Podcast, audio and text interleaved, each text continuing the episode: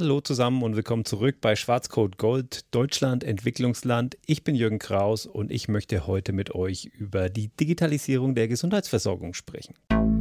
Sehr geehrte Podcast-Hörerin, sehr geehrter Podcast-Hörer, hiermit bewerben wir uns als dein nächster Arbeitgeber.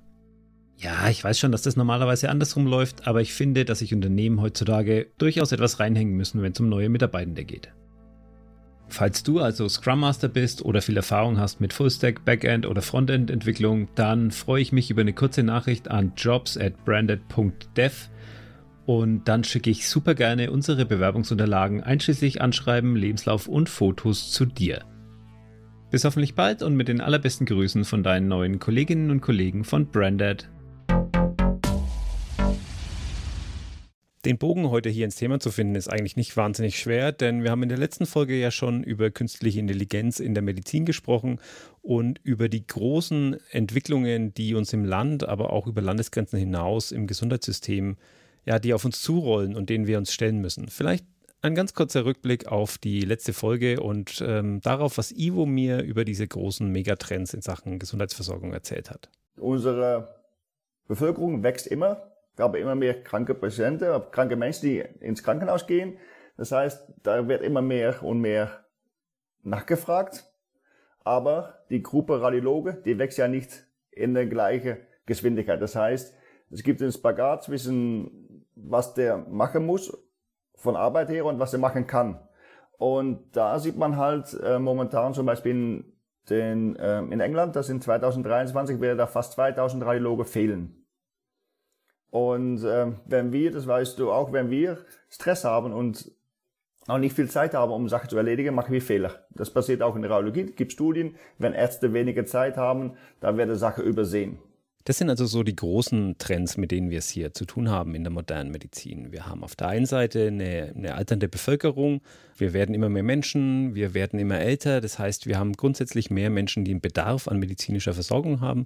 Und auf der anderen Seite werden wir aber nicht im gleichen Maße mehr Fachkräfte im Gesundheitswesen. Ja, und wenn man diese Trends weiterdenkt, ist klar, okay, ähm, wenn wir dieses Niveau, das wir aktuell haben an medizinischer Versorgung erhalten wollen, und ich glaube, da sind wir uns einig, dass das das Ziel sein sollte, wenn wir dieses Niveau erhalten wollen, dann müssen wir uns was überlegen.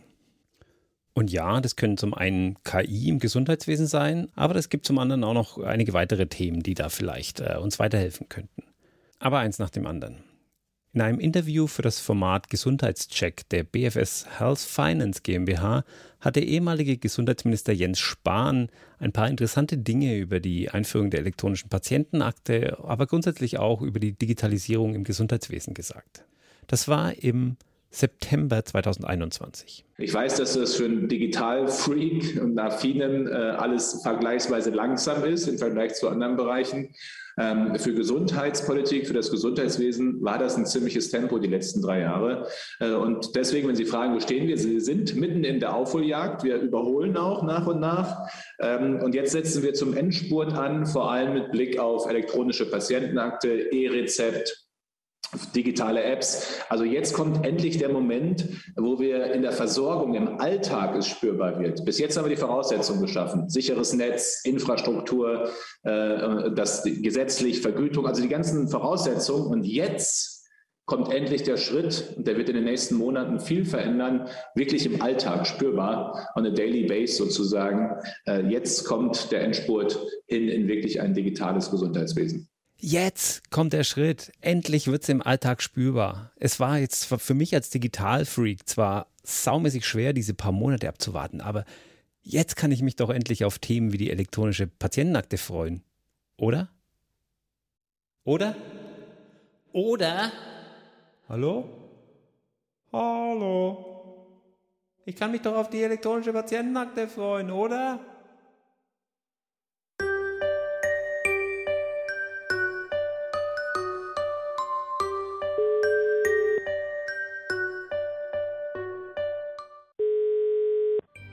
herzlich willkommen bei Ihrer AOK Bayern, die Gesundheitskasse.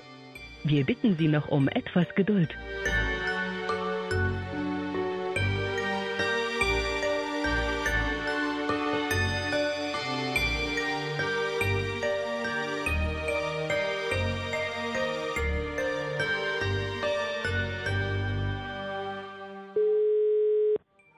Sie sprechen mit.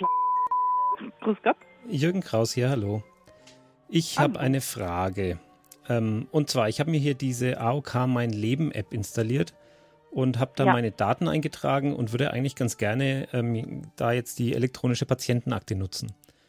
Und mhm. ähm, jetzt stand da was von wegen Synchronisierung und äh, meine Gesundheitshistorie, aber egal, was ich auch tue, ähm, es zeigt mir nichts, nichts an, keine Daten. Also es werden keine historischen Daten sozusagen übertragen. Ist das, ist das so beabsichtigt oder geht da irgendwas schief?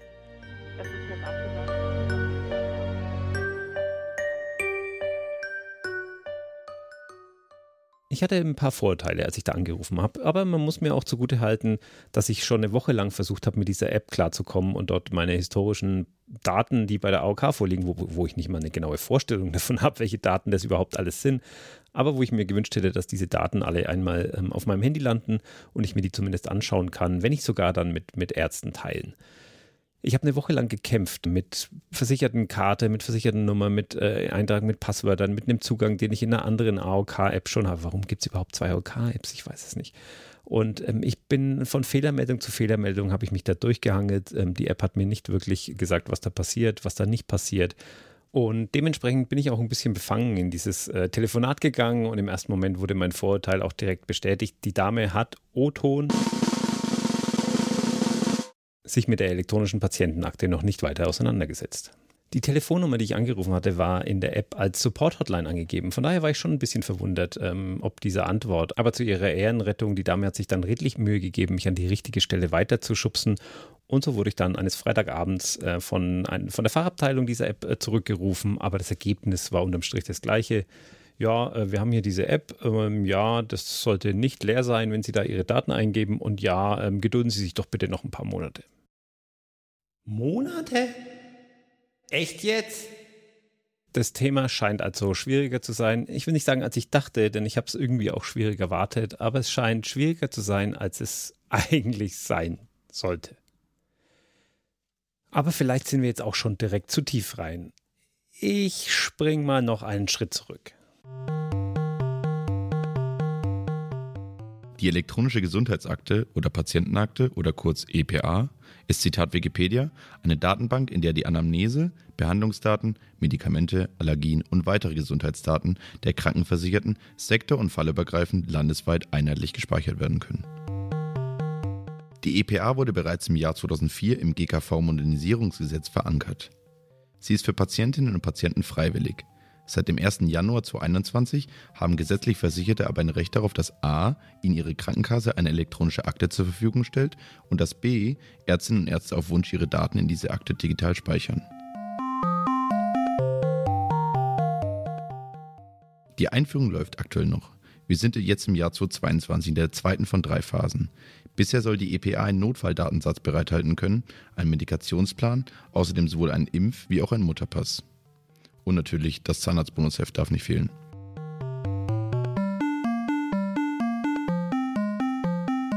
In der letzten Phase ab 2023 sollen dann auch Krankenhausentlassbriefe digital abgelegt werden können, ebenso wie Ergebnisse von Laboruntersuchungen und Daten aus anderen Gesundheitsanwendungen. Stichwort Apps auf Rezept.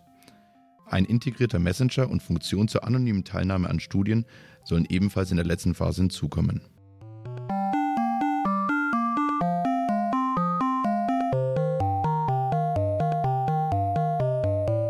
Damit aber sowas wie die elektronische Patientenakte überhaupt funktionieren kann, braucht es natürlich die Infrastruktur dafür.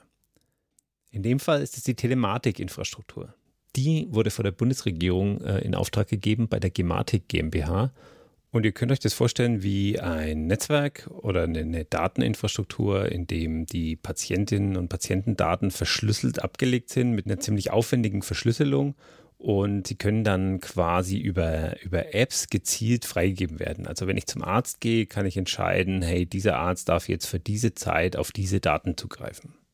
Diese Telematikinfrastruktur oder kurz TI ist damit sowas wie die Hauptschlagader des digitalen Gesundheitssystems. Und weil man so ein komplexes System ja jetzt nicht so ohne weiteres von heute auf morgen dahinstellen kann, wird daran jetzt schon, naja, über 200 Monate gebaut. Das Projekt hat schon mehr als 3 Milliarden Euro gekostet Und mehr als so ein paar Teilfunktionen, die schon funktionieren, ähm, ja, ist da vielleicht auch noch nicht im Praxisalltag angekommen. Bisher werden da hauptsächlich Patientenstammdaten ausgetauscht.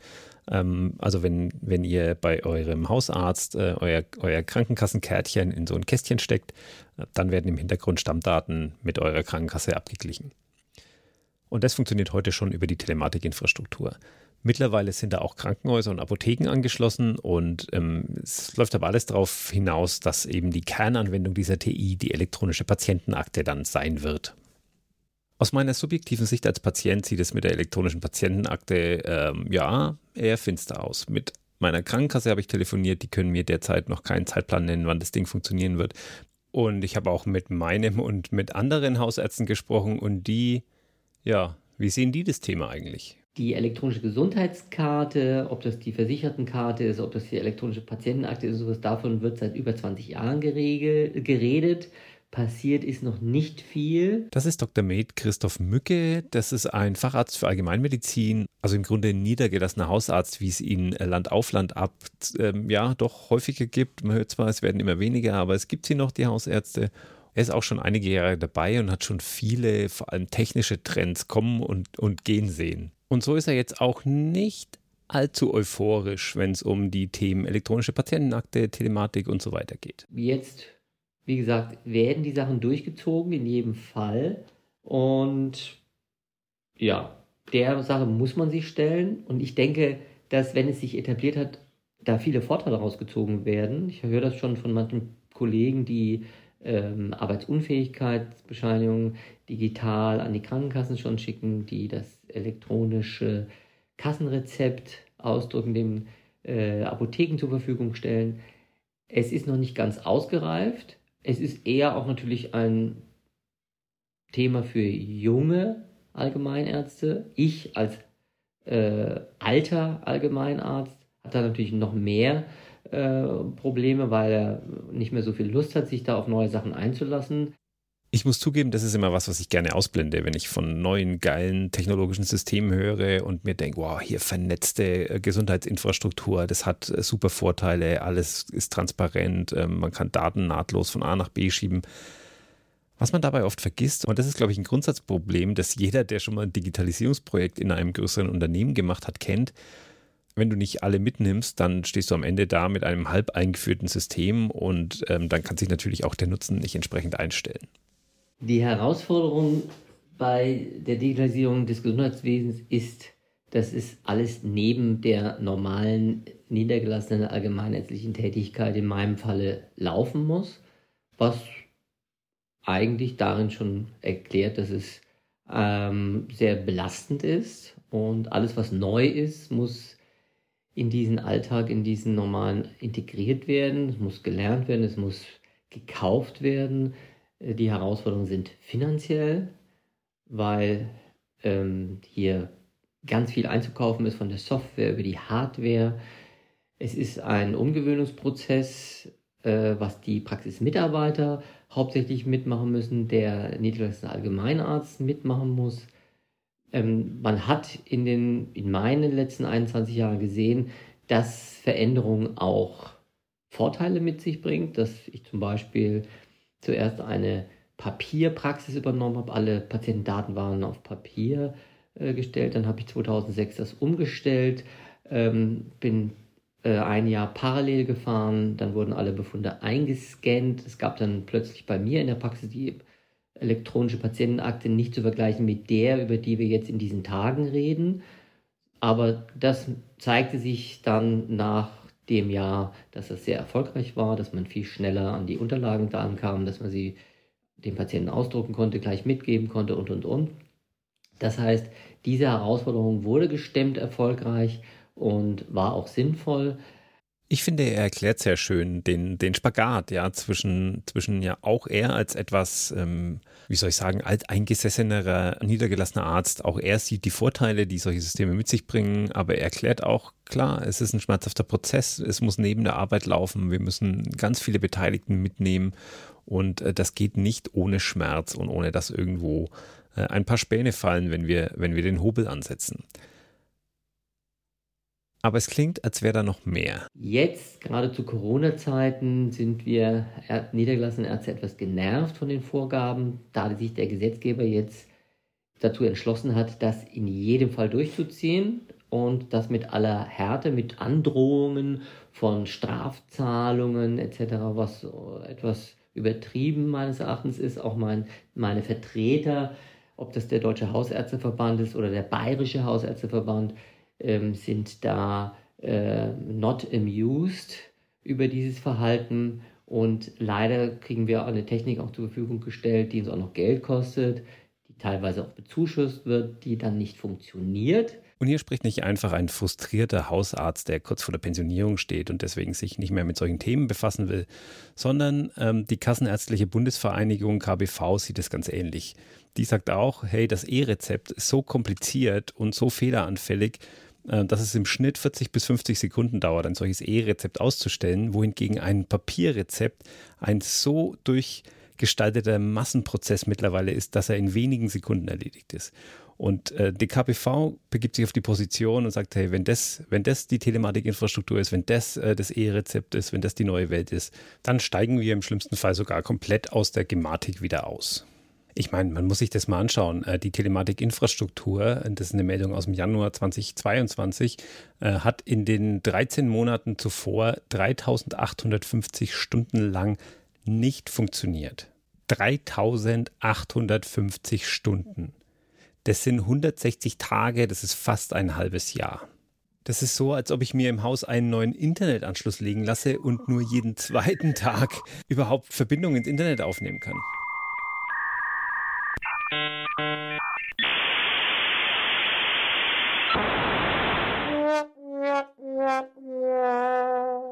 Und das ist nur so ein Problem bei der Einführung und, und, beim Ausrollen von diesen ganzen Themen. Ein weiteres ganz praktisches habe ich im, in einem Artikel gefunden, äh, wo es auch eben um die Drohung der KBV ging, aus diesem ganzen Thema auszusteigen. Ein weiteres Problem sind das Winterwetter und die Wollpullis. Denn elektrostatische Aufladungen führen dazu, dass diese Kartenterminals teilweise nicht funktionieren und mitunter komplette Praxissysteme lahmlegen.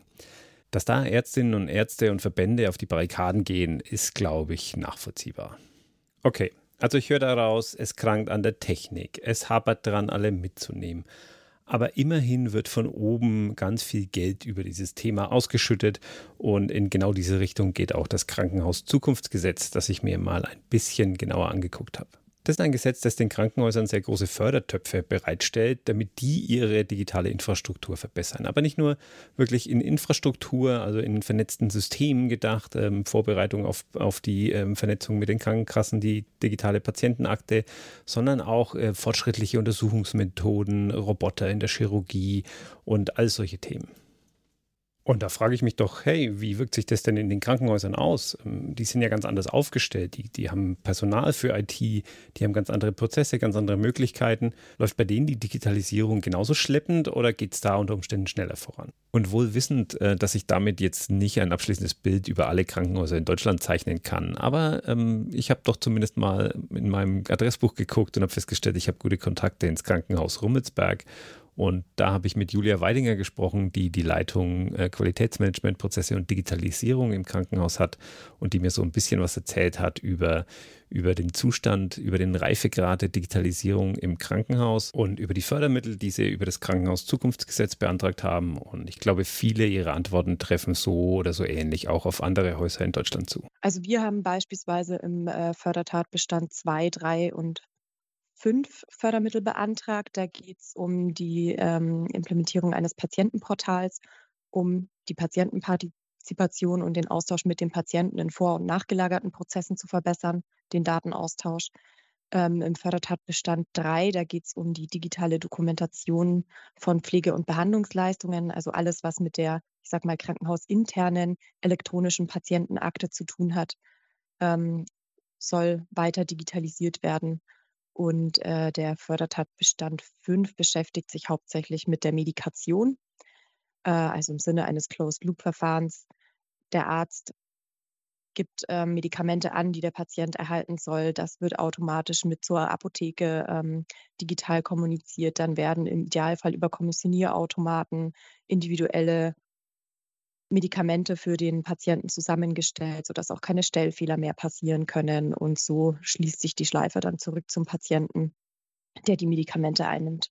Ich höre da Medikamentenplan, ich höre da Vernetzung, ich höre da bessere Kommunikation, ähm, ich höre da bessere Nachverfolgung, in Kontakt halten. Das sind alles genau die Themen, in die ja auch die elektronische Patientenakte geht. Ja, also ich glaube, das sind auch allgemein die Fördertatbestände, die von den meisten Häusern hauptsächlich beantragt wurden, äh, weil da eben noch sehr viel Bedarf ist. Also es gibt viele Häuser, da sind wir sicher nicht das Einzige, die noch nahezu komplett papierbasiert, zumindest in der Pflege arbeiten. Also die Pflegekurve, ähm, die Pflegemaßnahmenplanung findet alles noch auf Papier statt.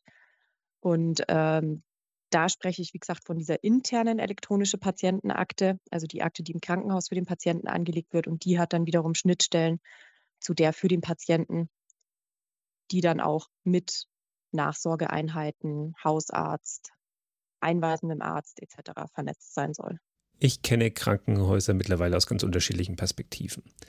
Ich hatte mit 18 Mann einen Motorradunfall und äh, war in verschiedenen Kliniken, unter anderem auch in Erlangen in der, in der Gesichtsklinik und in der Kieferklinik.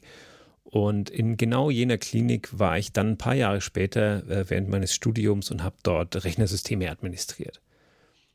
Und was man als Patient schon gar nicht so mitkriegt äh, und was auch vor 20 Jahren schon wirklich der Fall war, äh, ist, dass so ein Krankenhaus natürlich hoch technisiert ist. Also da gibt es äh, große Netzwerke, da gibt es viel IT-Infrastruktur. Das wird mit viel Aufwand aktualisiert und, und aktuell gehalten. Und am Ende des Tages müssen Menschen mit diesen Systemen arbeiten, die eigentlich aus einer ganz anderen Fachrichtung kommen. Also jeder, jeder muss eigentlich IT-Wissen mitbringen. Und das war vor 20 Jahren schon so und das ist heute eigentlich noch viel mehr so. Und wenn ich mir überlege, wie vielfältig die Themen sind, die wir hier jetzt schon in den ersten 20 Minuten dieses Podcasts ab angesprochen haben, dann stelle ich mir die Frage, hey, wie komplex und groß muss denn so eine Krankenhaus-IT in Zukunft eigentlich werden? Gibt es da vielleicht sogar Bedarf für nicht nur Systemadministratoren und Administratorinnen, sondern vielleicht auch für Softwareentwickelnde? Der Bedarf ist auf jeden Fall da. Also das ist auch was, was ich in äh, meinen Projekten im Krankenhaus immer wieder feststelle eine große Herausforderung äh, zur Umsetzung dieser Pro Digitalisierungsprojekte in Krankenhäusern ist der Mangel an Ressourcen. Und zwar nicht nur im Sinne von, es ist schwer, die Ärzte und die Pflegekräfte in den Projekten frei zu schaufeln, dass die Zeit dafür haben, sondern eben auch von IT-Seite. Ich glaube, es gibt genug Krankenhäuser, die äh, nicht mal eine eigene IT-Abteilung vor Ort haben, sondern das über IT-Dienstleister ähm, stemmen müssen. Und da ist das auch noch ausbaufähig. Softwareentwickler ist nochmal ein bisschen spezielleres Thema.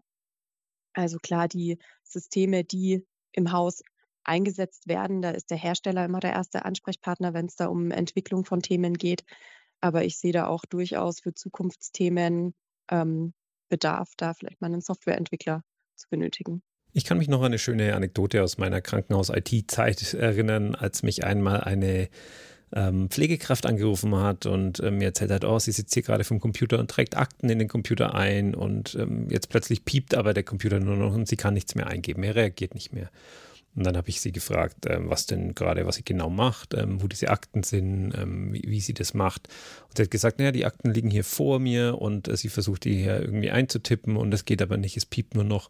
Und dann habe ich sie gefragt, wo denn diese Akten genau liegen. Und sie, ja, hier vor mir auf der Tastatur. Und dann habe ich ihr gesagt, sie möge doch bitte mal die Akten hochheben.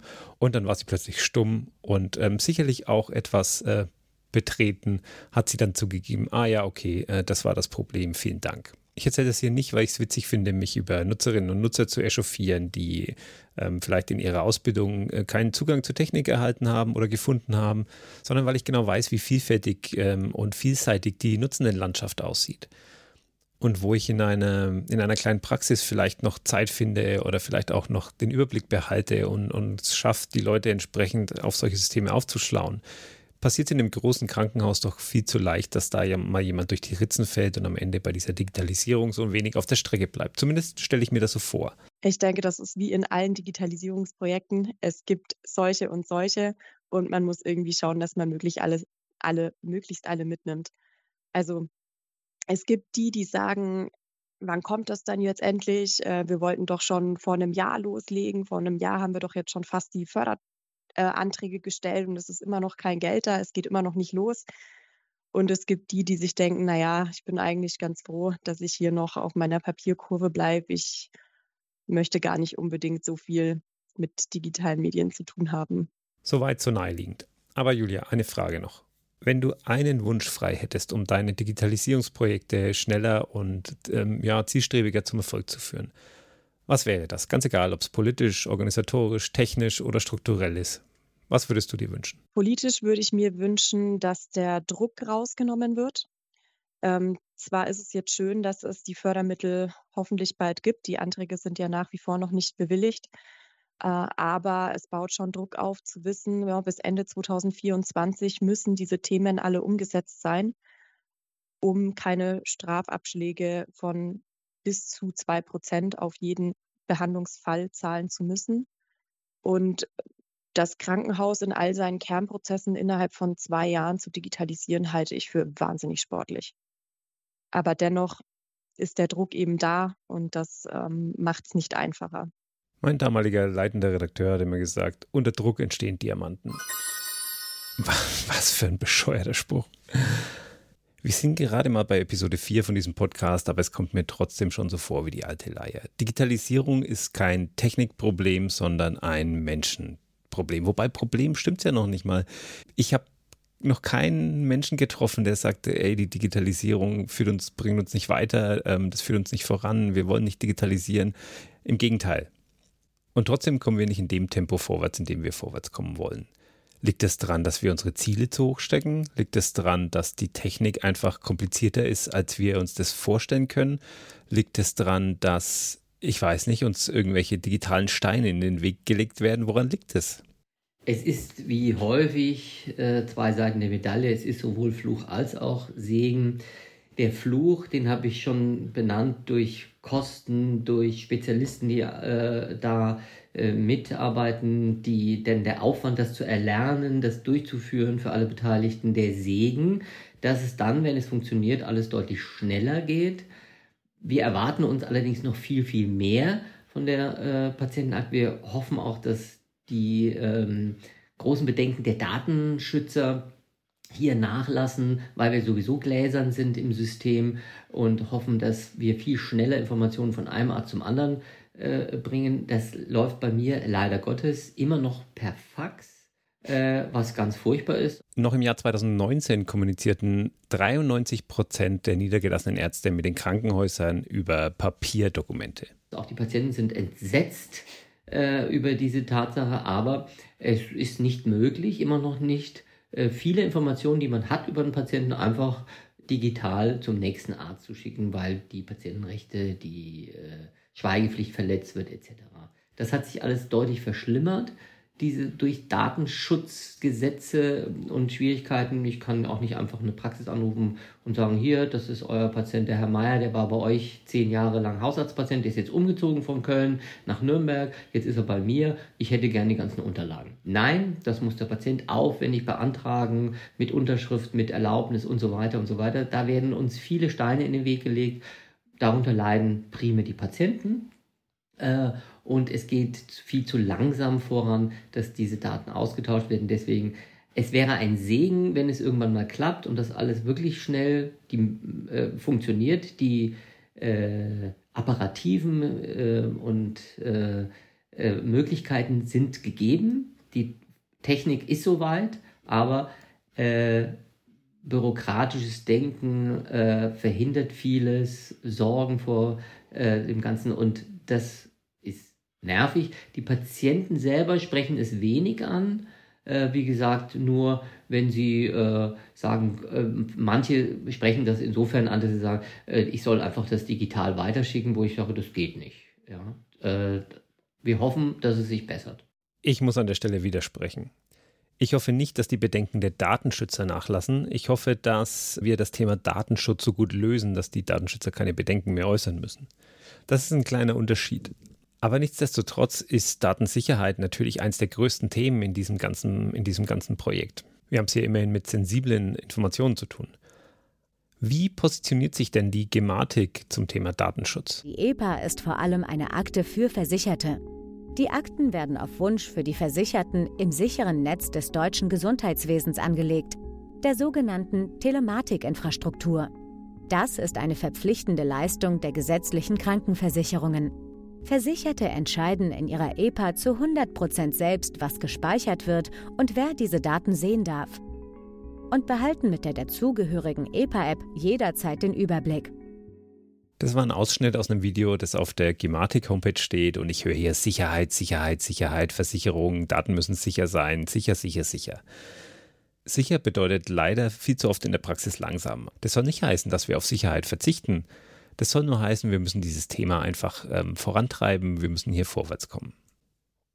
Und wo ich hier schon schön auf der Webseite der Gematik GmbH ein bisschen rumklick, finde ich da auch den TI-Atlas, der jährlich ein Update gibt über den aktuellen Zustand der, des Ausbaus eben dieses ganzen, ja, des Netzwerks, der TI, aber eben auch der elektronischen Patientenakte. Und da wird immer so eine Befragung gemacht, da wird äh, Studiendaten erhoben, also das ist äh, ganz aufschlussreich und die werden dann in einem kleinen Video hier auf der Webseite präsentiert. Und da ist unter anderem Folgendes zu hören. Wie steht es um Datenschutz und Datensicherheit? Auf Seiten der Versicherten ist das Vertrauen in den Datenschutz und die Datensicherheit sehr hoch. Rund zwei Drittel haben grundsätzlich keine Datenschutzbedenken bei gesundheitsbezogenen Daten über sich. Als besonders sicher werden die Daten auf der elektronischen Gesundheitskarte wahrgenommen. Geht es um die EPA-App der Krankenkassen, vertrauen etwas mehr als die Hälfte der Sicherheit. Jeweils ein Viertel sieht diese entweder nicht gewährleistet oder hat sich dazu noch keine Meinung gebildet. Von Seiten des Personals medizinischer Einrichtungen sind die Bedenken höher. Bei der Ärzteschaft liegt das Vertrauen in die Datensicherheit bei unter 50 Prozent. Einzig Mitarbeiterinnen und Mitarbeiter von Apotheken und Krankenhäusern vertrauen dieser mehrheitlich. Das sind sehr durchwachsene Ergebnisse, aber das wundert mich überhaupt nicht, denn Datenschutz ist ja wirklich auch als Thema in den Mainstream-Nachrichten mittlerweile angekommen. Es gibt immer wieder Datenleaks, es gibt immer wieder Warnungen vor Phishing und so weiter. Ich glaube, die Allgemeinheit ist mittlerweile etwas sensibilisiert, was ihren Datenschutz angeht und das ist gut so. Es gibt ein Schutzstufenkonzept vom Land Niedersachsen, an dem sich viele andere Einrichtungen auch bedienen. Und in diesem Schutzstufenkonzept werden Daten ähm, in verschiedene Stufen eingeteilt, je nachdem, welchen potenziellen Schaden es haben kann, wenn diese Daten in falsche Hände geraten. Und äh, dieses Modell hat die Stufen A bis E. Äh, mit der Stufe A, was frei zugängliche Daten sind, für die es keinen besonderen Schutz braucht, äh, die man auch öffentlich auf einer Internetseite oder in einem sozialen Netzwerk finden kann, die in Broschüren stehen ähm, und so weiter. Es geht weiter mit Stufe B, das sind personenbezogene Daten, die nicht missbraucht werden sollten, aber die jetzt auch nicht so wahnsinnig äh, schützenswert sind, sowas wie Telefondurchwahlnummern oder sowas. Bei Stufe C sind wir jetzt schon ähm, bei etwas besondereren Daten, personenbezogene Daten, wo der Missbrauch wirklich auch wirtschaftliche Konsequenzen haben kann. Und da fällt zum Beispiel Banking drunter. Also meine, meine Kontodaten, meine Kontozugangsdaten haben die Schutzstufe C. Da ist noch Luft nach oben, aber es braucht schon einen besonderen Schutz. In der Stufe D landen Daten, deren Missbrauch wirklich meine gesellschaftliche Stellung bedroht, also die, die mich vielleicht beruflich benachteiligen würden. Ähm, das kann unter Umständen eine Religionszugehörigkeit sein, das kann ein psychologisches Untersuchungsergebnis sein. Ähm, das ist sicherlich im Einzelfall auch ein bisschen anders, aber da ähm, sind wir schon wirklich bei kritischen Daten und Stufe E ist so das Maximum. Und da fallen jetzt ähm, die Gesundheitsdaten drunter. Das sind Daten, die wirklich Leben und Freiheit beeinträchtigen können. Das sind aber auch zum Beispiel Daten von Menschen im Zeugenschutzprogramm oder ähm, äh, ja, die wirkliche Identität, wenn die denn besonders geschützt werden muss. Und wenn es euch wie mir geht, dann wundert ihr euch vielleicht darüber, dass äh, Banking-Daten nur in Stufe C sind, während Gesundheitsdaten die, die Maximalstufe E äh, in der Einstufung erhalten. Und es ist aber eigentlich ganz logisch, denn beim Banking kann natürlich sehr schnell ein wirtschaftlicher Schaden entstehen, aber ein wirtschaftlicher Schaden ist in der Regel durch Geld wieder ausgleichbar. Also wenn ich eine Versicherung habe, äh, meine Bank, ähm, vielleicht auch äh, die Entität, die die Kreditkarte ausgibt. Also es gibt viele Versicherungen für Missbrauch an der Stelle und wenn mir irgendwo im Online-Banking Geld entwendet wird, dann gibt es eine hohe Chance, dass ich das irgendwie wieder zurückfordern kann oder zurückbekomme. Und selbst wenn nicht, kann eine finanzielle Aufwendung den Ursprungszustand wiederherstellen, da ist dann nichts weiter passiert. Bei gesundheitlichen Daten ist es anders. Wenn die einmal draußen sind, wenn das Wissen um meine psychischen Beeinträchtigungen zum Beispiel einmal draußen ist, dann kann ich das nicht wieder aus den Köpfen der Leute zurückziehen. Das erklärt gut, warum Datenschutz an der Stelle wahnsinnig wichtig ist und die Einführung von einer elektronischen Patientenakte auch gut vorbereitet sein will und lange, lange Zeit braucht, bis da wirklich auch das Risiko, dass Daten in die falschen Hände geraten, wirklich minimiert wird.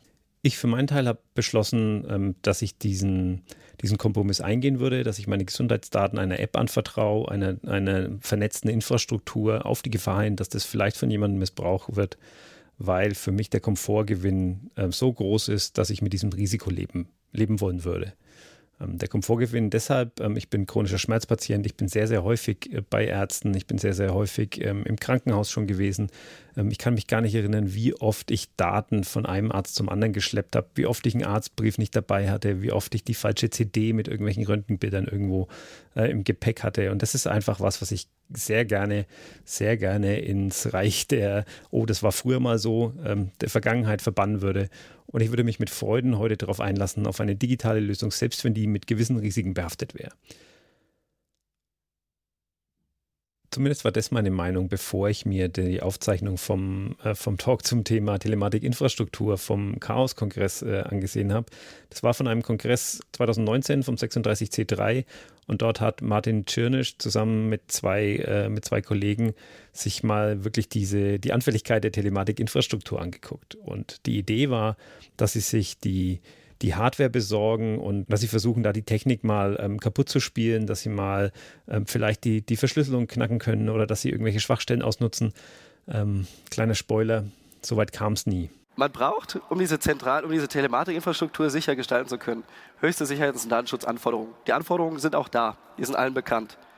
Grundvoraussetzung, das steht in diesen Anforderungen, ist die zweifelsfreie Identifikation aller Teilnehmer. Das haben wir gesehen, weil man sich ja nur noch ausweisen muss, um auf diese Daten zugreifen zu können. Was haben wir herausgefunden? Identifikation findet nicht statt.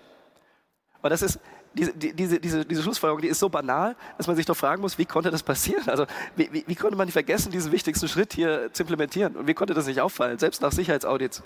Ja? Und ähm, naja, ursprünglich war mein Ziel ja, sich die Technik anzuschauen.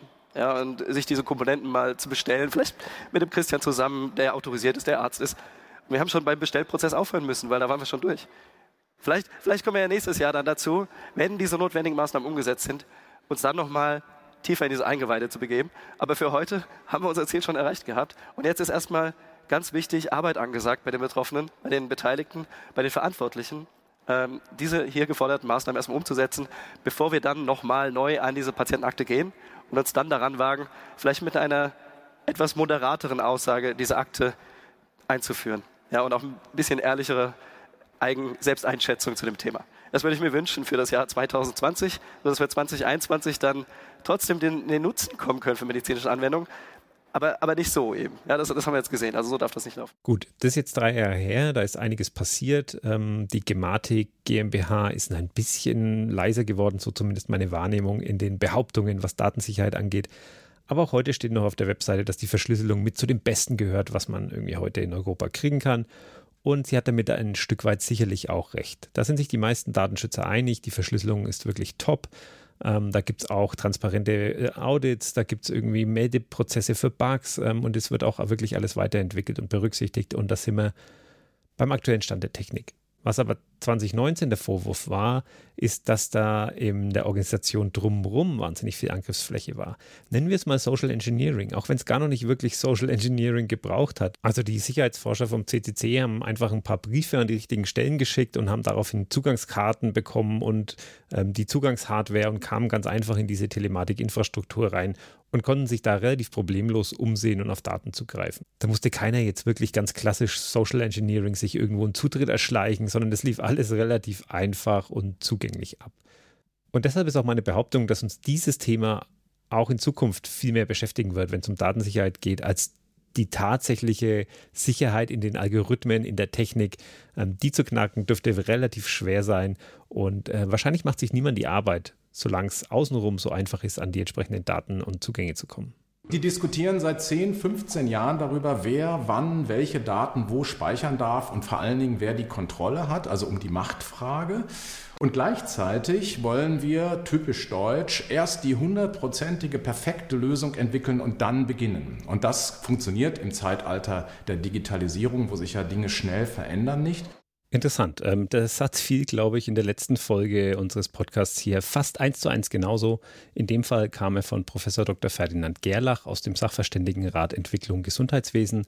Und er hat es gesagt in dem Interview mit dem ARD-Format Plus Minus im August 2021. Und ja, wir Deutschen verkomplizieren Dinge gerne, wenn es um Sicherheit geht. Wir überlegen uns gerne vorher, alle Eventualitäten. Aber ja, das ist an der Stelle auch nachvollziehbar. Da haben wir jetzt ausgiebig drüber geredet. Dass es anders auch geht, zeigt zum Beispiel der Blick nach Estland, wo 95 Prozent der Patientendaten von 1,3 Millionen Menschen mittlerweile in einem digitalen E-Health-Netzwerk äh, gespeichert sind und wo es meines Wissens nach auch noch zu keinen größeren Datenpannen kam. Datenpannen. Das ist eigentlich genau das richtige Stichwort für meinen Kollegen Ulrich Fiefhaus. Zwei Beispiele, die so von Fitness-Trackern kommen. Ähm, ist ja inzwischen relativ verbreitet, dass man beim Joggen einen Fitness-Tracker mit dabei hat oder eine Smartwatch oder ähnliche Geräte, die einfach so die, die Laufgeschwindigkeit mit aufzeigen, äh, zeichnen und ein paar nette ähm, ja, Statistiken rauslassen. Und viele zeichnen eben auch so die Tracks auf, also die Strecken, die man gelaufen ist. Und ähm, das sind jetzt erstmal so für sich genommen, denkt man ja relativ harmlose Daten, weil man kann ja jetzt nicht so viel damit anfangen. Dann weiß halt jemand, ich fahre halt hier mit dem Fahrrad diese Strecke. Es gab dann aber eine Reihe von Diebstählen, wo ähm, die Täter sich dieses Systems ja, zunutze gemacht haben einfach. Wurde dann eben geprüft, okay, wer fährt denn mit dem Fahrrad mehr als 70 Kilometer zum Beispiel? Weil Leute, die mehr als 70 Kilometer am Stück Fahrrad fahren, die sind halt, äh, ja, die fahren regelmäßig, die haben wahrscheinlich Rennräder, teure ähm, das ist einfach ein, ja, ein Hobby von denen und da investieren sie viel. Ähm, dann hatten sie schon mal eine Zielgruppe. Und dann haben sie eben geguckt, okay, ähm, wo denn immer der Start- und Zielpunkt von der Person? Weil er startet ja zu Hause vor der Garage, fährt dann mit seinem Rennrad die Strecke, bringt das Rennrad wieder zurück. Und die Chance, dass er mehr Räder hat, ist ja dann eigentlich auch ganz gut, weil man braucht ja ein Rennrad, man braucht ein Mountainbike, äh, um verschiedene ja, Aktivitäten abzudecken. Und ähm, wenn er dann unterwegs ist, kann man eben dort, wo das äh, ja, System gesagt hat, da ist eigentlich der Start- und Zielpunkt, kann man eben in der Zwischenzeit dann die restlichen Fahrräder ausräumen aus der Garage ähm, und das sich zunutze machen. Und dadurch wird dann quasi zu einer persönlichen Gefahr, dass diese Daten veröffentlicht wurden, ohne dass sie jetzt erstmal gefährlich wirken. Und da wurde dann auch nachgebessert, da wurde ein bisschen anonymisiert, damit dann äh, Start und Ziel nicht mehr so eindeutig sind. Es gab dann aber noch einen anderen Fall, und zwar hat Strava auch eine ähm, Karte veröffentlicht, wo quasi die beliebtesten Laufstrecken oder Fahrradstrecken ähm, eingezeichnet waren. Also umso mehr Leute an der Stelle laufen, umso äh, intensiver war dann die Farbgebung auf der Karte. Und ähm, dann haben sich irgendwann vor, äh, ja, Interessierte auch gewundert, okay, warum ist denn in der Wüste plötzlich so, ein, äh, so eine komische Struktur eingezeichnet? Und hat sich dann herausgestellt, dass auch zum Beispiel US-Soldaten und Soldatinnen diese App genutzt haben und ähm, die während ihren ja, sportlichen Übungen dann in der, ähm, ja, in der Militärbasis genutzt haben. Und deswegen sind dann in verschiedensten Regionen der Welt, in verschiedenen Krisenherden in der Wüste irgendwo dann plötzlich die Militärbasen dann gut sichtbar gewesen, weil die Umrisse abgelaufen wurden da jeden Morgen beim Training und dann waren die eben in dieser Karte eingezeichnet. Und das, obwohl die Daten anonymisiert waren, also man konnte nicht nachverfolgen, welche Person es war. Und es war auch erst bei einer gewissen Menge an Personen äh, eingezeichnet. Trotzdem ähm, hat sich dadurch eben dann eine reale Gefahr für die Beteiligten ähm, ergeben. Eine reale Gefahr aus Daten.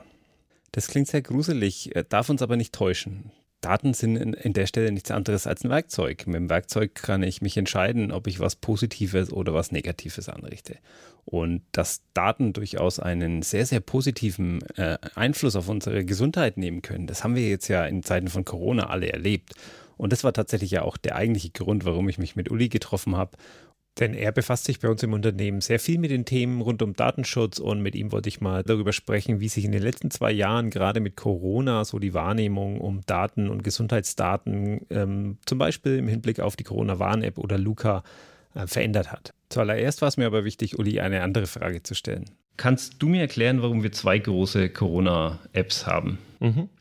Kann ich versuchen. Ähm, gibt im Endeffekt zwei Ansätze und auch zwei verschiedene Ziele, die die beiden verfolgen. Also auf der einen Seite die Corona-Warn-App und auf der anderen Seite, ähm, halt am bekanntesten eigentlich so die Luca-App. Die Corona-Warn-App hatte eigentlich als Ziel, eine Kontaktnachverfolgung zu ermöglichen. Das heißt, dass sie ähm, überprüft hat, mit welchen Menschen hatte ich Kontakt auf einer anonymen Basis. Ähm, und zwar über einen längeren Zeitraum. Meistens war eine Viertelstunde äh, im Gespräch, das kann aber nachjustiert werden. Und ähm, sobald ich mit jemandem mehr als eine Viertelstunde Kontakt hatte, der dann später positiv getestet wurde, konnte der über die Corona-Warn-App quasi melden, Leute, ich wurde positiv getestet. Und die hat dann automatisch an alle anderen Kontakte, die er hatte, ähm, diese Mitteilung verteilt und hat dann einen Hinweis bekommen auf seinem Smartphone und konnte dann selbst eben äh, zum Arzt gehen, sagen, hier, ich hatte Kontakt, ich hätte gerne auch einen Test oder gegebenenfalls in äh, Quarantäne gehen. Also es war auch äh, dezentral organisiert, das heißt, es ging ohne Gesundheitsämter. Man konnte dadurch auch Kontakte, die man in der U-Bahn hatte zum Beispiel oder wenn man irgendwo beim Bäcker ähm, saß, ähm, nachvollziehen. Ähm, und hat diese Aufgabe eigentlich auch sehr gut gemacht. Ähm, hat lange gut funktioniert. Jetzt mit der Omikron-Welle wurde es schwieriger, weil die relativ häufig rot war bei vielen Leuten. Sodass dann auch irgendwann gesagt wurde, okay, jetzt nur der rote Corona-Warn-App-Hinweis reicht dann nicht mehr aus, um für einen PCR-Test sich zu qualifizieren. Da braucht man jetzt inzwischen mehr für. Die Luca-App andererseits hatte das Ziel, ähm, die Zettelwirtschaft abzulösen in den Restaurants oder in Bars oder in anderen Veranstaltungsorten, ähm, weil durch die äh, Corona-Auflagen einfach festgeschrieben war, dass alle Veranstalter im Endeffekt eine Liste führen müssen, welche Besucher wann da waren. Sie müssen Kontaktdaten erfassen und das Ganze eigentlich auch in einer datenschutzkonformen Weise. Also man kann hier einfach einen Zettel hin, eine, eine Liste aushängen und jeder trägt sich ein und kann, jeder kann nachlesen, wer da schon war. Sondern es muss eben so erfolgen, dass die anderen Gäste quasi nicht nachvollziehen können, wer dort war.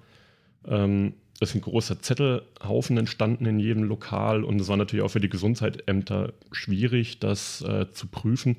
Im Zweifelsfall waren sie dann im Restaurant und haben gesagt, wir brauchen jetzt die Daten für, den, für die Woche oder für den Tag. Und dann kriegen sie halt irgendwie dann DIN A4-Ordner vollgestopft mit äh, Kontaktdaten, in denen auch die meisten Angaben zweifelhafte Qualität hatten. Und die Luca-App wollte das eben ablösen, indem man einen Account hat auf dem Handy in der Luca-App, wo die Daten einmal eingetragen werden. Dann kann man mit einem QR-Code bequem einchecken und damit dann an sich in der Theorie auch automatisch dann Start und Endpunkt des Aufenthalts ähm, bestimmen und übermitteln. Und die Gesundheitsämter sollten dann eben über eine Schnittstelle darauf zugreifen können, sodass das Ganze schneller geht und ähm, auch dann ja, für die Betreiber deutlich einfacher ist, weil sie sich nicht mehr darum kümmern müssen. Bei der Corona-Warn-App hast du jetzt gerade schon angedeutet, ähm, dass es zumindest eine ganze Weile gut funktioniert hat. Würdest du mhm. sagen, dass Luca sein Versprechen eingelöst hat? Nein, würde ich nicht sagen. Da gibt es verschiedene Probleme. Das Hauptproblem ist, glaube ich, dass die Gesundheitsämter die Daten nie abgerufen haben. Also es gibt eine Handvoll Fälle. Ähm, es wurde dann öffentlich nachgefragt, eben ja, wie oft habt ihr das denn eigentlich gemacht? Das Ding hat ja ein paar Millionen gekostet. Äh, die Verträge, die noch laufen, sind relativ teuer. Und da haben die Gesundheitsämter letztendlich angegeben, naja, wir haben das drei, vier Mal genutzt, mehr aber nicht. Und in, selbst in den Fällen, wo sie es abgerufen haben, haben sie dann keine wirkliche, ähm, keine Maßnahmen davon ähm, abgeleitet also dann niemanden mehr kontaktiert, weil sie waren sowieso schon relativ überfordert mit den restlichen Zahlen. Aber lag das, lag das an der App? Lag das an der, boah, ich weiß gar nicht, lag das an der Situation? Lag das an der Überforderung der Ämter? Was, was würdest mhm. du sagen? Was denkst du, wo, wo lag da der Hase im Pfeffer? Also ich glaube, das ist eine Mischung aus verschiedenen Faktoren. Ist zum einen, dass die Ämter überfordert waren äh, mit der Gesamtsituation. Die hatten teilweise auch noch alte Software im Einsatz und mussten natürlich auch die Leute trotzdem ja dann per E-Mail anschreiben oder abtelefonieren. Später kam dann eine Schnittstelle dazu, dass äh, die Daten von Luca direkt importiert werden konnten. Es war aber nur ein Excel-Export im Endeffekt. Der hatte dann auch noch eine Sicherheitslücke. Ähm, und auch dann war es im Endeffekt so, dass die Gesundheitsämter ja selbst entscheiden müssen, okay, wen, wen davon verfolge ich jetzt nach, wen informiere ich, wen nicht. Ähm, das war alles ein bisschen kompliziert, aber auch vor allem auf Amtsseite eine kritische Sicherheitslücke in einem Excel-Export, bei dem es um unsere Aufenthalts- und Gesundheitsdaten geht. Dass Luca sich damit keine großen Freunde unter Datenschützern, aber auch unter zumindest äh, technisch interessierten Menschen macht. Das ist, glaube ich, klar. Und ich will jetzt gar nicht weiter auf Datenpannen, auf schlechte Programmierpraktiken, auf Intransparenz, auf zu viel Marketing und zu wenig Tech und so weiter. Da will ich gar nicht drauf eingehen. Ich will eigentlich nur auf einen Punkt hinaus, wo sich meiner Meinung nach fundamental äh, die Spreu vom Weizen trennt und wo Luca mit seiner zentralen Datenhaltung einfach ein grundsätzliches Risiko birgt, das die Corona-Warn-App mit ihrer dezentralen Struktur einfach nicht mitbringt. Also eine zentrale Datenhaltung hat immer ein Risiko zum Missbrauch. Auch wenn da jetzt ähm, versucht wurde, durch ein relativ komplexes Verschlüsselungskonzept zu verhindern, dass äh, unbefugt an die Daten kommen, gab es jetzt einfach mehrere Fälle, ähm, auch danach noch, als bekannt wurde, dass das gemacht wurde, wo die Polizei auf diese Listen zugegriffen hat. Das hat sie bei den analogen Listen schon gemacht, obwohl sie es nicht durfte. Und hat jetzt auch bei Luca dann einfach gesagt im Gesundheitsamt, äh, hier fragt doch bitte die Daten an, wir brauchen die. Und dann hat das Gesundheitsamt eben angefragt. Das Luca-System kann nicht erkennen, ob das Gesundheitsamt jetzt legitim handelt oder nicht, weil es ist halt einfach ein ähm, ja, äh, ermächtigter Nutzer, der das eben darf. Und so sind dann eben die Daten dann ähm, ja, unrechtmäßig dann verwendet worden. Also das muss man sich mal auf der Zunge zergehen lassen. Es ist nicht so, dass da irgendwelche ausländischen Hacker ins System eindringen und Daten mhm. abschnorcheln, sondern das ist, dass die Polizei einfach den, den autorisierten Zugang übers Gesundheitsamt nutzt. Ja, genau. Da hat sich dann später die Staatsanwaltschaft auch entschuldigt, die das angeordnet hat und gesagt, ja, okay, das war nicht in Ordnung, ähm, ist aber mehrfach vorgekommen und das ist immer bei zentralen Datenhaltungen das Risiko, es kommt immer irgendjemand, der ruft, wir brauchen das aber. Und so ist es dann auch gekommen, dass jetzt dann einige CDU-Politiker vornehmlich gerufen haben, jetzt gibt es doch die Daten, wir können die doch nutzen, äh, gebt die doch frei für XYZ.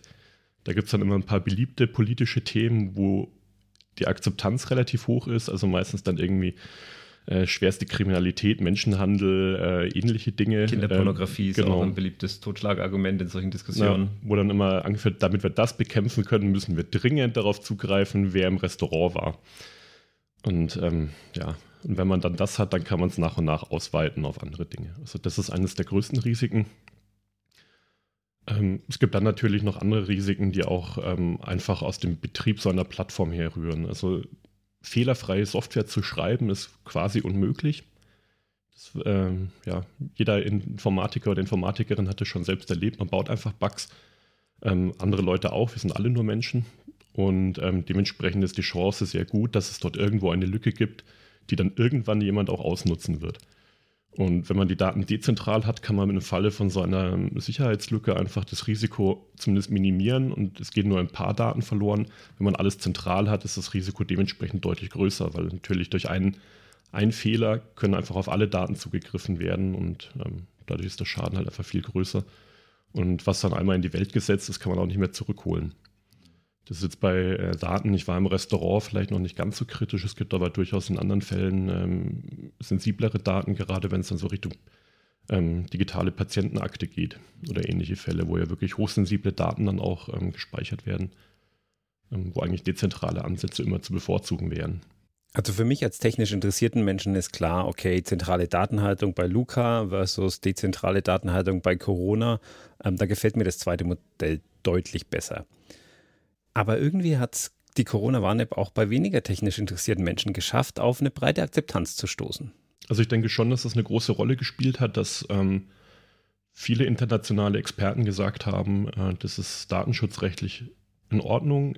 Man wird nicht getrackt darüber, man kann darüber auch technisch nicht getrackt werden, weil es wirklich auch so implementiert ist, dass es einfach nicht möglich ist. Also selbst wenn man sich hinstellt und äh, sämtliche Bluetooth-Signale abfängt an der Stelle, es ist über das Durchrotieren von Schlüsseln ähm, so gemacht, dass man trotzdem kein Bewegungsprofil erstellen kann von den Leuten. Und das ist etwas, was, denke ich, viele Leute überzeugt hat, ähm, die schon Wert darauf legen, dass es eben keine Überwachung von ihren Bewegungsprofilen gibt oder mit wem sie sich getroffen haben. Das mag jetzt in äh, Staaten mit einer sehr gut funktionierenden Demokratie nicht unbedingt das äh, oberste Ziel sein, aber auch da gibt es genug Leute, die sagen, okay, wenn, wenn der Staat das mitlesen könnte, würde ich das gar nicht erst machen.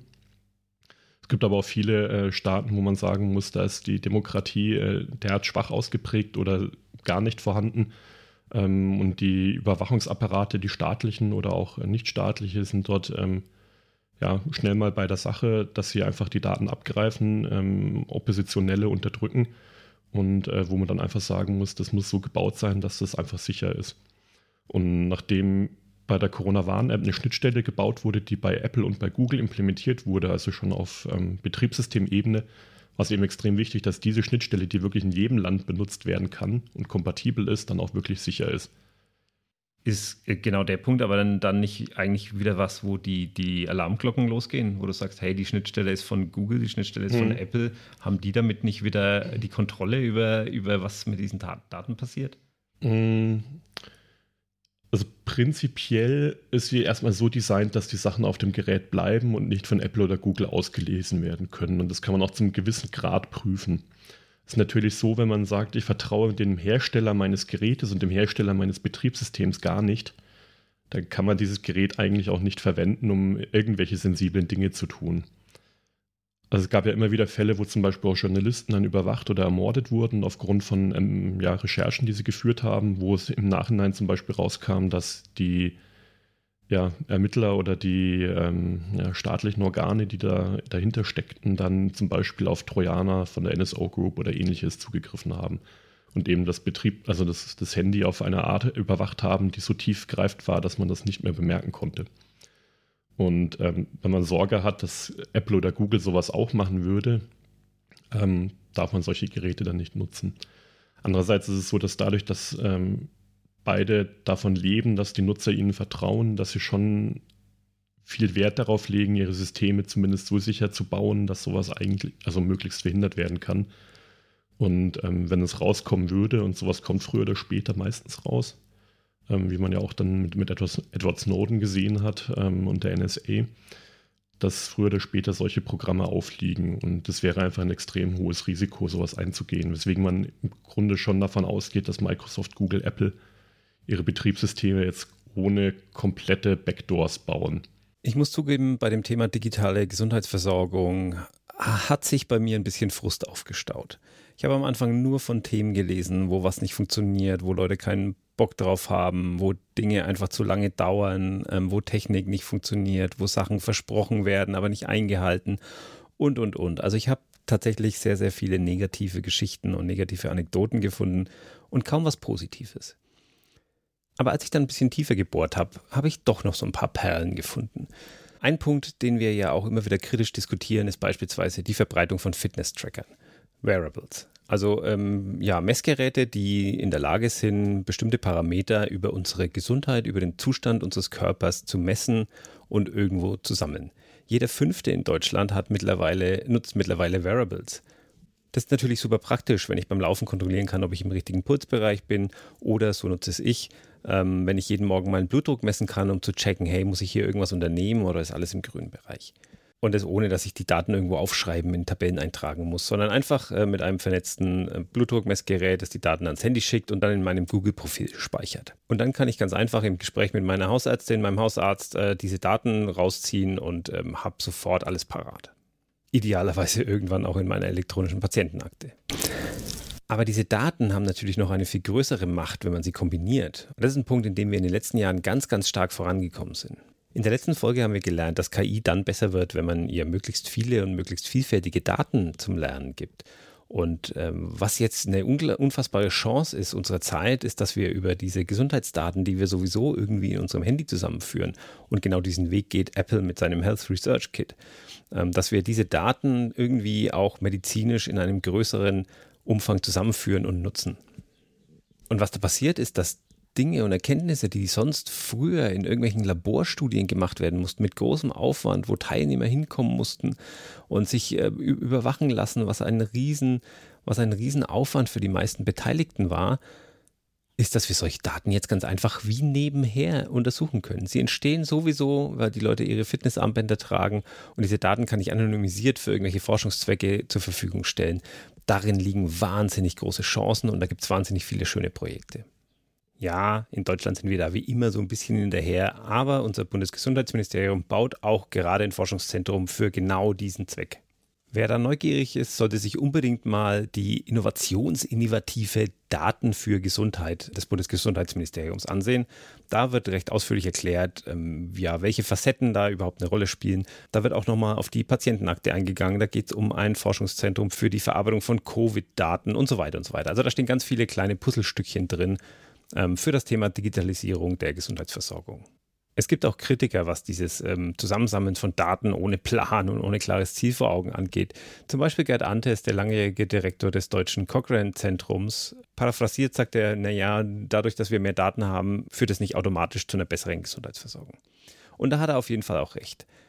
Aber ich glaube, diese konkreten Anwendungsgebiete, die kristallisieren sich so langsam raus. Da entstehen viele coole Projekte und ich habe äh, die Tage auch einen Podcast gehört, in dem die Verantwortliche für die digitale Transformation bei der AOK äh, gesprochen hat über neue Anwendungsgebiete und ein neues Verständnis von Gesundheitsversorgung. Die sagt auch, ja, wir reden von einer Zukunft, in der eine Krankenkasse in der Form vielleicht gar nicht mehr existiert und in der wir auch übergehen müssen von reaktiver Gesundheitsversorgung, also jemand ist krank und wir tun dann etwas dagegen, sondern mehr oder weniger zur Gesunderhaltung überzugehen und zur, zur vorausschauenden Gesundheitsversorgung. Und der Schlüssel dazu sind Daten, überhaupt keine Frage. Und immer ist der beste Zeitpunkt da, was zu unternehmen? Natürlich genau jetzt. Ähm, ich meine, ja, wir haben ein sehr, sehr gutes Gesundheitssystem. Wir werden weltweit oft als Positivbeispiel für Gesundheitsversorgung hergenommen, auch wenn es noch bessere gibt. Ähm, aber es ist schon gar nicht schlecht bei uns. Aber genau den Status hatten wir auch mal in der Autoindustrie. Und die sehen jetzt auch gerade ihre Fälle davonschwimmen, weil sie sich zu lange auf ihrem Siegerprotest ausgeruht haben. Und das ist immer eine Scheißidee. Also sollten wir es bei so einem wichtigen Thema wie Gesundheitsversorgung vielleicht etwas besser machen. Ein guter Podcast, um das Thema an der Stelle noch zu vertiefen, ist die Health Tech-Reihe von Digital Compact. Ähm, die haben so verschiedene Themenkomplexe, die sie bearbeiten und einer davon ist eben äh, Medizintechnik. Und da haben sie ganz viele unterschiedliche Interviewpartner und ganz viele unterschiedliche Themen. Auf jeden Fall eine, eine Hörempfehlung wert. Allein die Tatsache, dass es Podcasts in genau so einem spezifischen Themenbereich gibt und da ist Digital Compact nicht der einzige, ähm, Allein das zeigt, dass die Adaption für dieses Thema in der breiten Masse oder das Interesse an diesem Thema in der breiten Masse größer und größer wird. Früher war sowas natürlich Daten sammeln, irgendwie meine Pulsuhr auswerten. Das war was für irgendwie Sportfreaks oder für, für Datenfanatiker. Aber die Adaption für Technologien im Gesundheitsbereich in der breiten Masse nimmt zu und es freut mich, das zu sehen, dass trotz eines Datenskandals oder mehrerer Datenskandale wie bei Luca sich trotzdem im gleichen Bereich eine App wie Corona Warn-App durchsetzen konnte und auf eine breite Akzeptanz gestoßen ist. Und ich komme mir ein bisschen vor wie ein Papagei, wenn ich jede Folge erzähle, hier Corona war der Brandbeschleuniger, Corona hat hier das Thema nach vorne gepusht, hey, dank Corona sind wir hier weitergekommen. Vielleicht muss ich mir auch nur selber immer wieder betonen, dass dieses ganze Schlamassel, in dem wir jetzt seit Jahren feststecken, dass es auch seine positiven Seite hat, um einfach nicht durchzudrehen. Kann natürlich auch sein. Also in vielen Bereichen haben sich Dinge einfach extrem beschleunigt durch Corona, weil es einfach plötzlich die Notwendigkeit gab, ähm, Dienste anzubieten, die vorher einfach nur äh, vor Ort möglich waren. Da musste man hinfahren, man musste äh, Termine ausmachen, lange warten. Ähm, da wurde vieles inzwischen einfach angegangen, weil man gesagt hat, okay, wir müssen das irgendwie anbieten. Das hört so schnell nicht mehr auf mit Corona und es ist einfach ein Risiko für alle Beteiligten, wenn man sich vor Ort trifft. Und das hat in der Arbeitswelt zu sehr vielen Veränderungen geführt, im Gesundheitswesen ein bisschen. Ähm, andere Projekte waren dann wiederum so, dass die Regierung gesagt hat, wir wollen noch bevor Regierungswechsel ist, das ganz schnell fertig machen. Ähm, und haben dann zum Beispiel für den Personalausweis was veröffentlicht, eine, eine Anwendung, wo vorher auch eben keine Prüfung möglich war, weil die Sicherheitsforscherinnen und Forscher haben es vorher nicht zu Gesicht bekommen. Dann haben sie sich am ersten Tag angeguckt, haben so viel gefunden, dass dann das Ganze zurückgezogen und erstmal eingestellt wurde. Das wird dann irgendwann vielleicht wieder veröffentlicht in ein paar Monaten. Aber das sind dann eben solche Sachen, die dann, sind dann leider solche Sachen, die passieren, wenn man dann sagt, okay, wir machen das zu schnell. Also man muss so einen Mittelweg finden zwischen, ähm, wir haben einen hohen Bedarf, wir müssen bald handeln und wir machen es trotzdem sicher und datenschutzfreundlich. Und das ist auch etwas, was viele Entwicklerinnen und Entwickler noch lernen müssen, glaube ich, auch im agilen Umfeld oder auch im klassischen, dass äh, Sicherheit von Anfang an mitgedacht werden muss. Also man kann nicht sagen, wir bauen jetzt die App mit der Funktionalität und danach machen wir sie sicher, weil dann ist sie schon von vornherein kaputt unter Umständen oder so designt, dass man es nicht mehr einbauen kann, die Sicherheit, sondern es muss von vorne bis hinten mitgedacht werden. Und dafür braucht es halt auch ähm, ja, erfahrene Menschen, die da ähm, mitwirken können und Feedback geben. Und deswegen ist auch Open Source eigentlich so wichtig, weil da kann man von vornherein sich sagen, okay, ähm, was ihr da gerade angefangen habt, da müsst ihr schon noch dran denken, dass ihr noch das und das beachtet. Und nicht erst, wir bauen es fertig und dann ist es schon zu spät und man muss es wieder komplett einstellen. Ja, Open Source ist wichtig, Privacy by Design ist wichtig. Es ist aber auch wichtig, dass wir Dinge anpacken und Dinge weiterentwickeln und nicht auf die nächste weltweite Katastrophe warten, um irgendwo die nächste technologische Evolutionsstufe zu erreichen. Aber ich will jetzt auch nicht schon wieder kleinreden. Corona hat an der Stelle wirklich was bewegt. Definitiv. Also wenn man jetzt für Telemedizin allgemein spricht, hat sich natürlich äh, einiges verändert. Vor Corona gab es quasi eine Deckelung Da hat man gesagt, okay, ähm, Ärzte können natürlich Videosprechstunden und ähnliches anbieten, aber nur so und so viel mal im Monat. Also das war stark begrenzt. Für Corona ist diese Deckelung dann entfallen, weil man einfach gesagt hat, okay, das, der Bedarf ist auf jeden Fall da. Äh, die Arztpraxen sind sehr stark ausgelastet. Das ist Johanna Vogel von Dermanostik. Ähm, die haben eine App entwickelt, mit der ich Auffälligkeiten auf meiner Haut fotografieren kann, also veränderte Muttermale zum Beispiel. Und äh, die kann ich dann via App einreichen, einschicken und dann gucken sich das mehrere Ärztinnen und Ärzte an und schicken mir daraufhin eine Behandlungsempfehlung und unter Umständen sogar ein Rezept. Und was uns bei Dermanostik angeht, wir haben das natürlich genauso gemerkt, dass man sagt, okay, die Leute, die jetzt zu, zu Corona-Zeiten sagen, oh, muss ich mich jetzt unbedingt in eine Arztpraxis setzen, mit ja auch potenziell kranken Menschen für mehrere Stunden, da ist, glaube ich, die Bereitschaft, sich telemedizinisch behandeln zu lassen, deutlich größer geworden. Das ist ja auch an sich totaler Irrsinn. Ähm, selbst vor Corona, wenn ich irgendwie eine ansteckende Grippe oder irgendwas habe, soll ich mich ins Wartezimmer bei meiner Hausärztin, bei meinem Hausarzt setzen und potenziell andere Menschen gefährden. Ist doch absoluter Quatsch. Warum mache ich das nicht äh, von der Sicherheit meines Wohnzimmers aus? Und ein Glück, dass da jetzt Bewegung drin ist und dass sich das verändert. Dass das vorher durch die Krankenkassen limitiert war, das habe ich gerade erst gelernt. Das war mir tatsächlich gar nicht bewusst.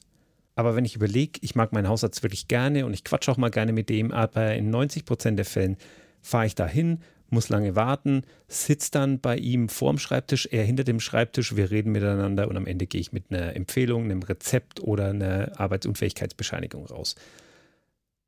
Warum machen wir solche Termine nicht einfach zukünftig per Videotelefonie? Ja, das ist eine sehr gute Frage. Wir bei Dermanostik machen ja tatsächlich äh, das Bild-Text-Verfahren. Das heißt, wir bieten gar keine Videosprechstunde an. Bei uns ist es so, dass wir ein komplett asynchrones Verfahren haben. Die Videosprechstunde ist ja im Vergleich dazu synchron. Das heißt, man trifft sich, wie wir das zum Beispiel gerade tun, äh, über eine Online-Plattform und unterhält sich dann, zeigt vielleicht auch dem Arzt das in die Kamera und der stellt Fragen.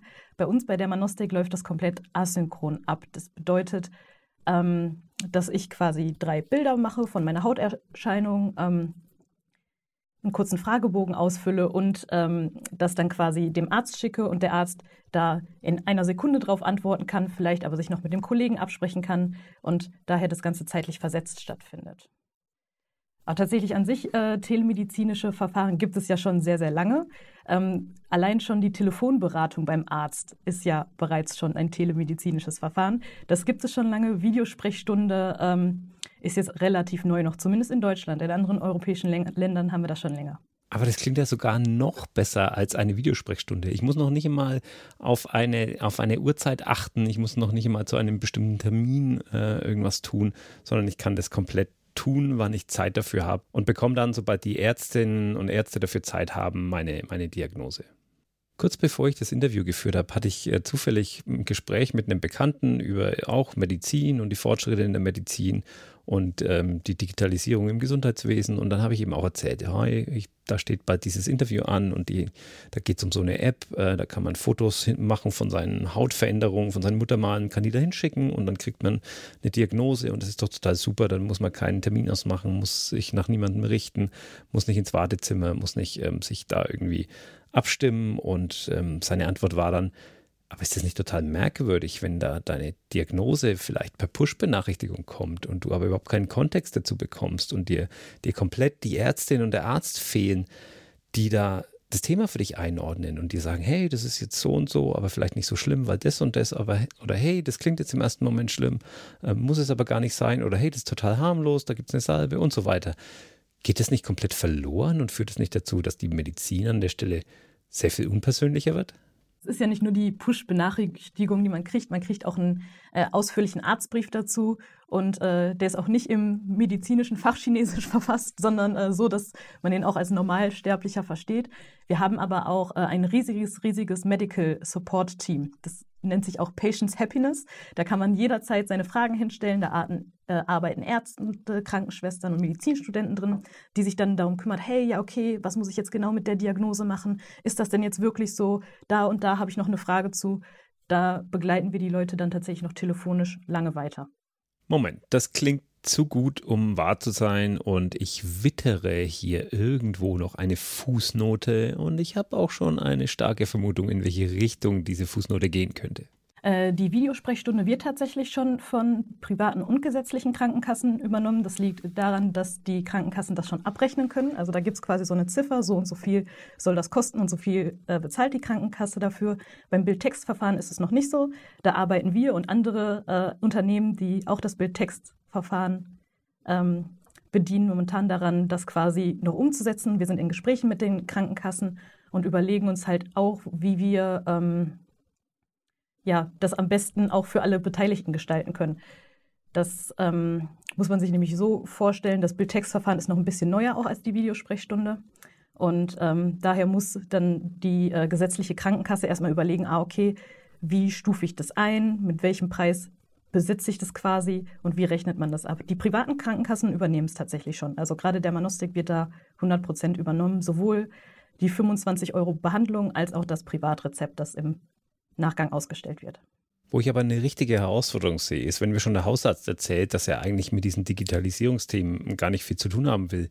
Wie muss ich mir das dann vorstellen, dass ein paar Ärzte eine, eine App entwickeln und einen komplexen äh, Prozess aufsetzen äh, mit einem Abrechnungsmodell, das es vielleicht vorher gar nicht gab, wo es ganz viele legale, technische, organisatorische, gesundheitliche und was weiß ich nicht noch alles für Abhängigkeiten gibt. Bis die Krankenkasse weiß, wie sie das abrechnen kann, das ist so, als würde man ein neues Gesetz erlassen.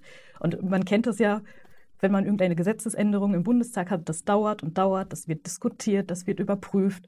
Und ich hätte gesagt, das sind auch viele strukturelle Sachen. Die wollen natürlich sicher gehen, dass sie da das Richtige machen und wir wollen das natürlich auch. Und daher dauert es so seine Zeit. Klar, das kann ich mir gut vorstellen. Aber gab es nicht vielleicht auch noch irgendwelche anderen Hürden? Man muss sich vorstellen, unser Gründerteam besteht aus einem Ehe, also zwei Ehepaaren, zwei Ärztinnen und ihren Männern. Und ich glaube, da war es bei den Sponsoren am, am, am, Anfang sehr, sehr schwierig zu sagen, okay, das sind Ärzte, die gründen, da ist ja gar kein BWLer dabei, jetzt überspitzt gesagt, was natürlich gar nicht der Fall sind. Also natürlich haben wir die, äh, sind das alles Ärzte, die haben aber, sind aber unglaublich versiert auch in anderen Bereichen. Zum Beispiel ähm, die Alice, unsere Gründerin, ist so die Kommunikationsexpertin. Der Ole, unser CEO, kennt sich da gut mit den Finanzen auf und hat auch äh, eine große IT-Affinität. Estefania ist unsere fachliche Leitung, und der Patrick ist jetzt, äh, macht den Vertrieb und ist da sehr, sehr stark in der B2B-Kommunikation.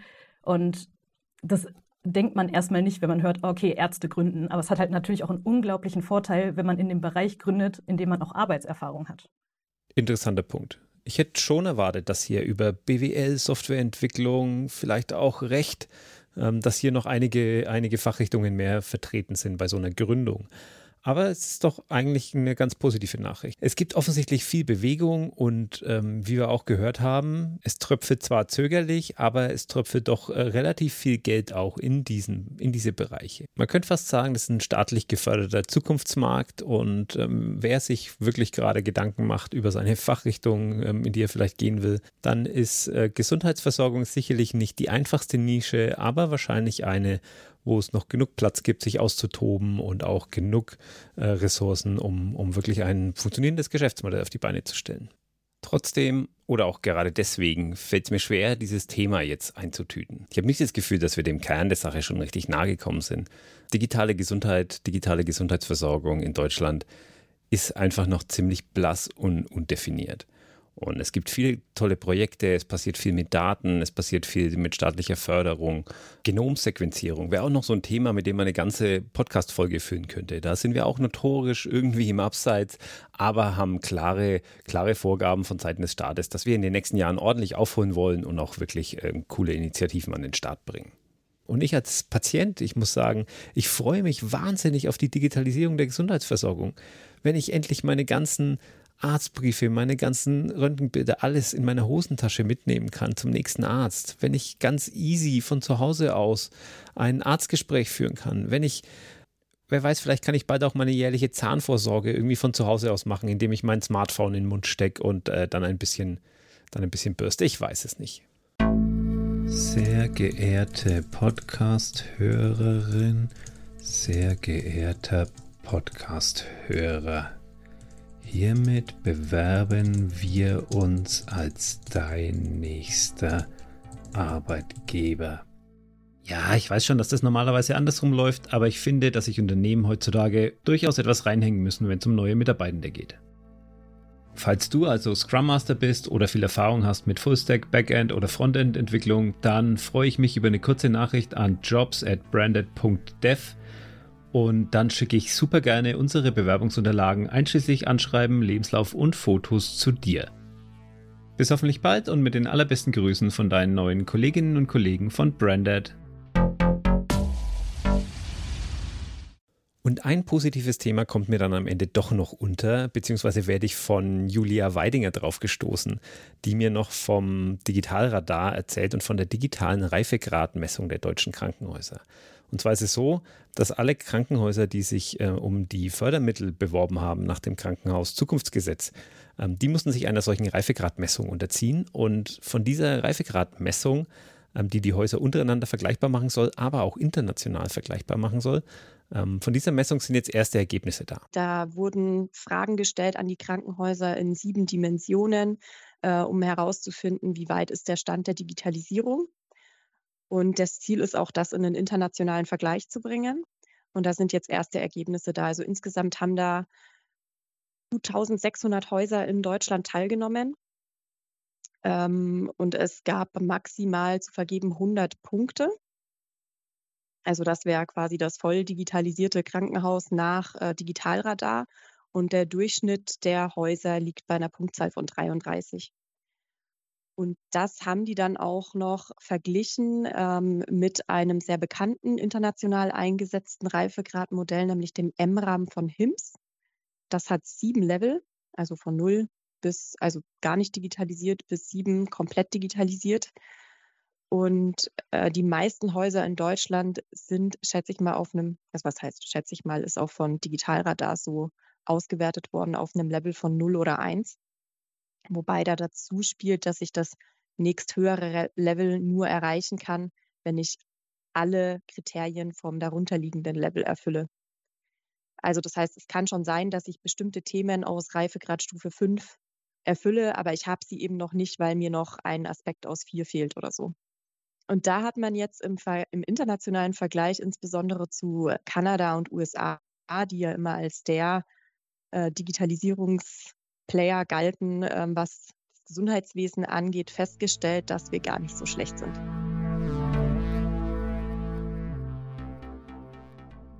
Das ist doch ein guter Vibe für das Ende der Folge und vielleicht sollten wir uns, und da muss ich mich auch stark an die eigene Nase fassen, weil ich es bei anderen Themen auch immer wieder predige, vielleicht sollten wir uns nicht so stark auf die Dinge fokussieren, die nicht funktionieren, sondern sollten uns auf die Gebiete konzentrieren, wo wir noch wirklich was reißen können und wo wir wirklich noch was verbessern können.